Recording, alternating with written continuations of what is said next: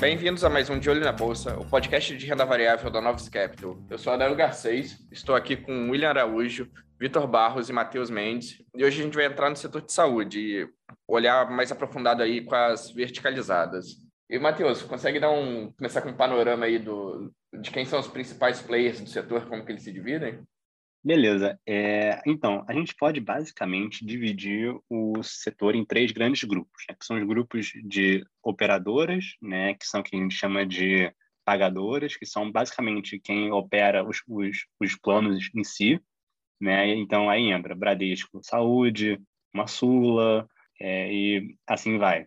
A gente tem o lado dos provedores, que são quem provém os serviços para esses planos. Então, aí são médicos, são hospitais, clínicas, toda a parte de, de labs, né? E por último, você tem uma parte que é a de a de farma, né? Que aí você pega toda a indústria de farmácia. Então pega tanto quem produz me, o medicamento mesmo, né? Tanto com quem vende, né? E aí você tem aí uma variação se farmácias, né? as, as, lojas mesmo, né? Entram aí ou não, mas você pode colocar como uma uma área dessa, desse segmento de farma.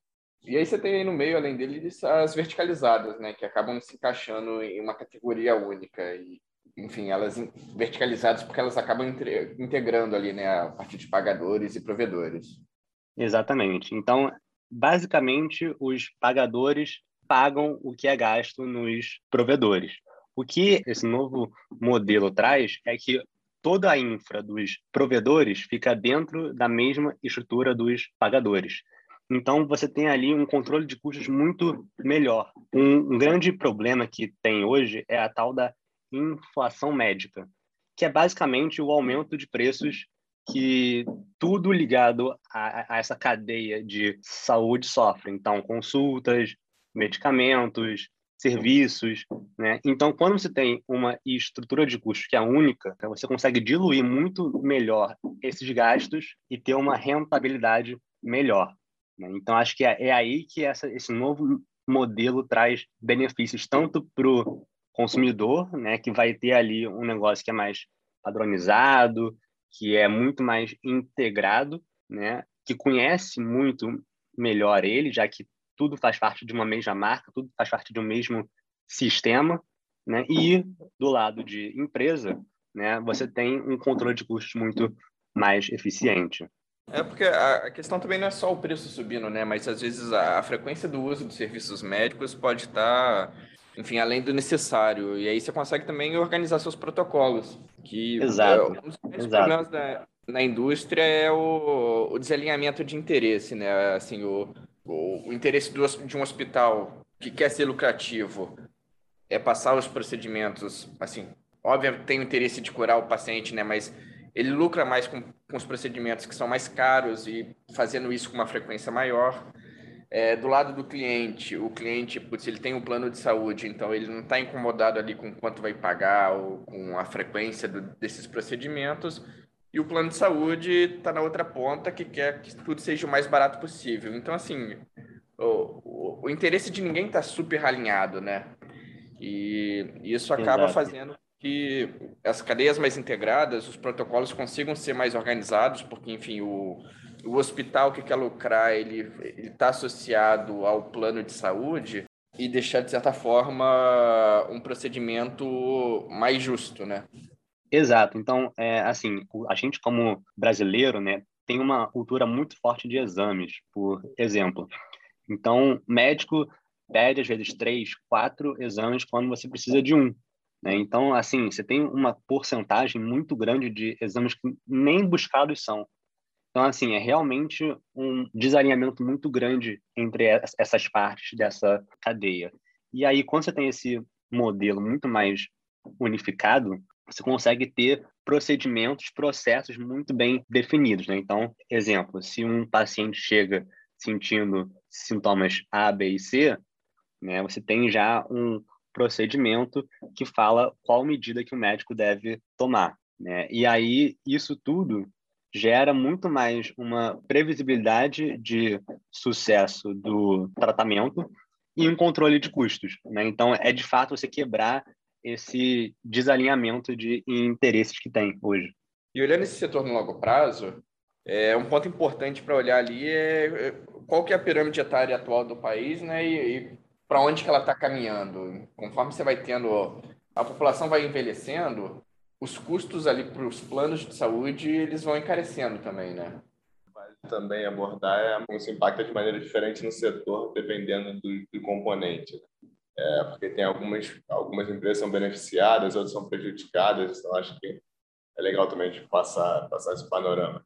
Exato. Assim, esse ponto de uma inversão da pirâmide etária, eu acho que é assim o ponto que de fato é o maior driver de crescimento para o setor. Né? Então, hoje a gente tem uma pirâmide etária é, onde a gente está uma base né, maior, ou seja, temos mais pessoas jovens, pessoas jovens que não usam muito médico, quando usam é para coisas simples, né? Você tem muito menos complicações nessa faixa etária, e à medida que a gente sobe, né, mais pessoas usam, né? Então, é muito mais, muito mais comum ver pessoas idosas em, em, em médicos do que jovens. Então, assim, e esse é o, é o grande driver de crescimento, né, e que impulsiona essas empresas hoje. Mas, assim, quando a gente olha para o setor como um todo, né, esse processo não é benéfico para to todo mundo. Então, daqueles três grupos que a gente dividiu, que são os pagadores, provedores e farma, esse processo ele é muito mais benéfico para provedores e para farma do que para pagadores, porque à medida que você usa mais o plano, mais o, o plano paga, né? Então, assim, ele precisa de ter mais beneficiários para dar conta desse aumento de custos, né? Porque ele não consegue repassar tudo isso para o consumidor, principalmente quando a gente fala de planos individuais, né? A gente vai comentar um pouquinho mais à frente quais são as diferenças entre um plano individual e um plano corporativo, mas é, assim você tem restrições muito sérias em termos de aumento de, de, de preço. Então, assim, esse envelhecimento é meio que uma espada de dois gumes ali. É bom para uns e ruim para outros. E além disso, existem outros drivers também mais de curto prazo, né, que são putz, hoje o SUS ele é referência como modelo, mas hoje ele é um sistema que ele está super saturado. Você volta e meia tem notícias de filas, de pessoas que não conseguiram nem entrar, nem conseguiram ter um tratamento no SUS, e isso traduz para a realidade que essas companhias acham, que é plano de saúde hoje é o terceiro item mais desejado pelo brasileiro. Ele perde só para educação e para casa própria.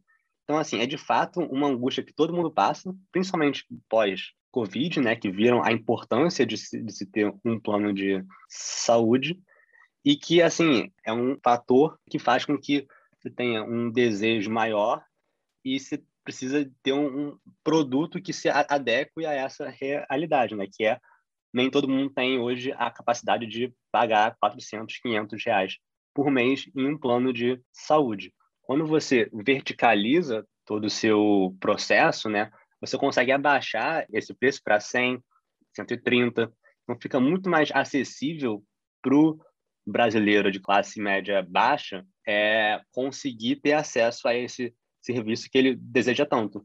Um ponto legal de mencionar, até pelo o, o viés top-down da casa, né, é que um dos principais drivers do setor é a criação de empregos no Brasil. Então, o número que a gente acompanha de perto aí para olhar esse setor é o CAGED, que assim, principalmente no universo ali das listadas, o, o principal componente é o corporativo, né? E aí o, uma carteira assinada é, é um plano de saúde criado ali, vai um mês depois que assinou a carteira.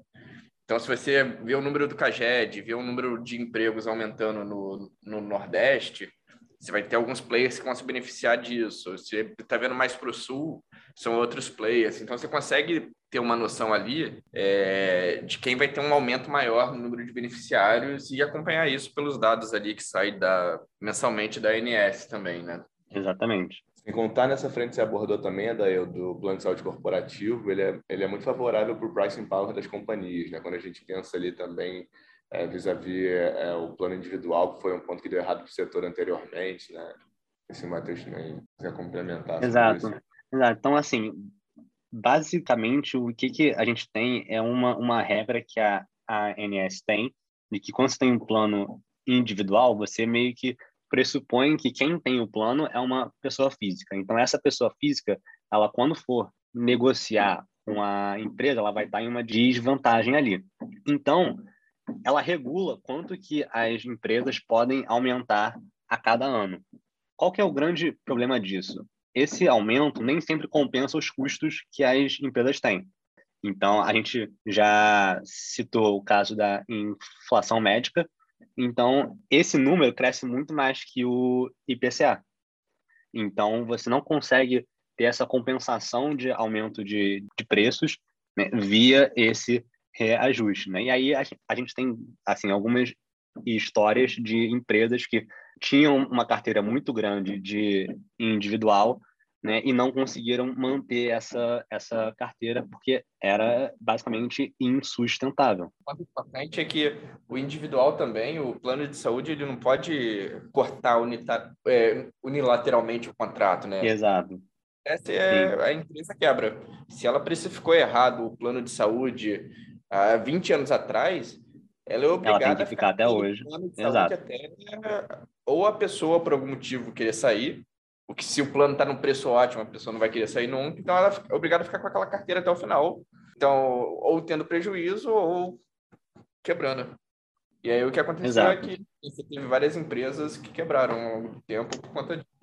Exato. E quando a gente passa esse modelo para as verticalizadas, a gente consegue ver, por elas terem essa otimização de custos, elas conseguem navegar por esse cenário muito mais restrito com muito mais facilidade, né? Então, elas conseguem ter uma presença maior nesse, nesse grupo né, de planos individuais e não ter esse problema de pressão de custos aumentando de uma forma é, maior do que o, o aumento que ela pode passar. Porque quando a gente fala de Apvida, né, a gente fala ali de custos que aumentam via IPCA, basicamente. Então, assim, é, elas têm um poder ali muito maior nesse segmento, entendeu? Por isso que, exemplo, hoje quase todo mundo que oferece planos individuais são verticalizadas. É o único jeito, de fato, de você ter esse produto né, e não quebrar. E aí, quando a gente fala o que, que é, o que, que difere né, a Apvida de GMDI, basicamente, assim, é, você tem ali, como o Adail disse, né, é uma localização muito complementar, uma está mais no norte, nordeste, outra ali sul e sudeste, né, e o nível de verticalização. Né? Então, você tem uma, uma Apivida que é muito mais verticalizada, ou seja, a maior parte dos procedimentos é de fato feito por hospitais, clínicas da própria Apivida, enquanto você tem uma GNDI que ainda tem um nível de verticalização alto, mas não chega no nível de Apvida ainda. Assim, esses são basicamente as grandes diferenças. As empresas são muito complementares, né? É, você tem ali uma diferença mais em termos de mix de produtos, né? Enquanto você tem uma, uma que tem ali mais ou menos 20, 25% de base de membros que são de planos individuais, você tem ali mais ou menos 10, 15% que são de GNDI, né? mas assim, são muito parecidas mesmo. Por isso que essa, que essa fusão faz muito sentido. Né? Então, com isso, eles conseguem ter ali um, um plano de cobertura nacional e verticalizado, coisa que hoje eles não têm. Isso abre uma gama para contratos com empresas maiores. Né? Então, exemplo, uma, uma, uma empresa que tem fábrica em São Paulo, Manaus, Nordeste, consegue, com um contrato só, atender todo mundo, né, desde o CEO até o chão de fábrica, né, e você tem ali um poder maior de compras, principalmente ali quando a gente fala de MATMED, né, que são os materiais e os medicamentos é, dos hospitais, clínicas e tal, que é o, o grosso ali do custo deles, né? Tirando médicos, né? Tirando a parte de pessoal. E aí, só finalizando ali com as etapas do CAD, né? A gente entrou um pouco mais em detalhe de como que funciona o processo no, no último podcast de Movida. O CAD agora está em processo de análise e a gente deve ver um, ter um parecer ali lá para o início do, do ano que vem. E aí, acho que é isso. Dá uma resumida, uma pincelada ali na nossa tese ali das verticalizadas e do porquê que a gente gosta do case. Bom, espero que vocês tenham gostado e até a próxima. Tchau, tchau, pessoal. Tchau, tchau, gente. Tchau, pessoal.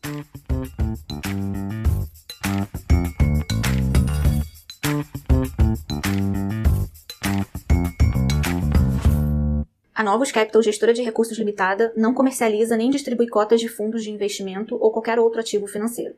Este podcast não constitui uma oferta de serviço pela Novos e tem caráter meramente informativo. A Novos utiliza informações de fontes que acredita serem confiáveis, mas não se responsabiliza pela exatidão de quaisquer das informações assim obtidas e utilizadas neste podcast, as quais não foram independentemente verificadas. Estas informações podem estar desatualizadas ou sujeitas a opiniões divergentes. Este conteúdo não constitui uma opinião ou recomendação, legal ou de qualquer outra natureza, por parte da Novos, e não leva em consideração a situação particular de qualquer pessoa. A utilização das informações aqui contidas se dará exclusivamente por conta e risco de seu usuário. Antes de tomar qualquer decisão acerca de seus investimentos, a Novos recomenda ao interessado que consulte seu próprio consultor legal.